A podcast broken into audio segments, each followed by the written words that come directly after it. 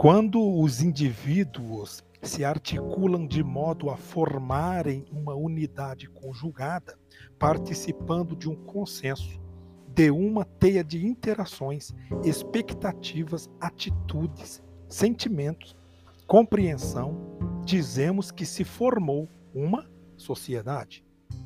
Os padrões regulares de comportamento observados nos membros de uma sociedade estão mutuamente relacionados e conceptualmente agrupados no que se convencionou chamar de sistema social. Duas fontes de estabilidade ou regularidade em tais sistemas podem ser analiticamente distinguidas: a institucional e a subinstitucional. Os repetidos padrões de comportamento em qualquer grupo podem ser atribuídos em proporção variável a essas duas fontes. A fonte institucional refere-se às expectativas compartilhadas pelos participantes na interação sobre o modo como se presume ou conjectura que cada um deva se comportar. É bom lembrar que a verdadeira interação será sempre caracterizada por trocas mútuas e conscientes.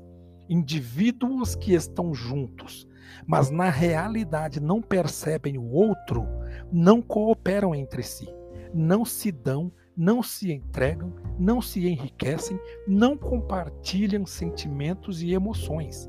Na verdade, não estão interagindo podem até participar de um mesmo clima emocional, sem, entretanto, nenhuma comunicação entre si. Logo, as regras de conduta ou normas de uma sociedade são mantidas porque, em diversos graus, os membros do grupo acreditam na legitimidade das mesmas e sancionam sua observância.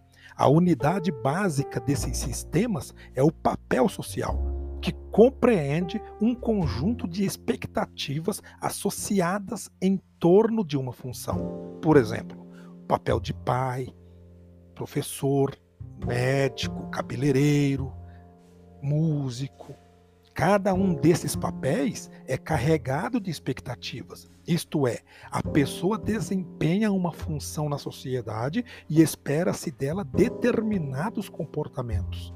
Todos nós exercemos uma série de papéis. A mulher é profissional, mãe, esposa, amiga, filha, e em cada um desses papéis, ela deverá apresentar determinados comportamentos esperados pelo grupo.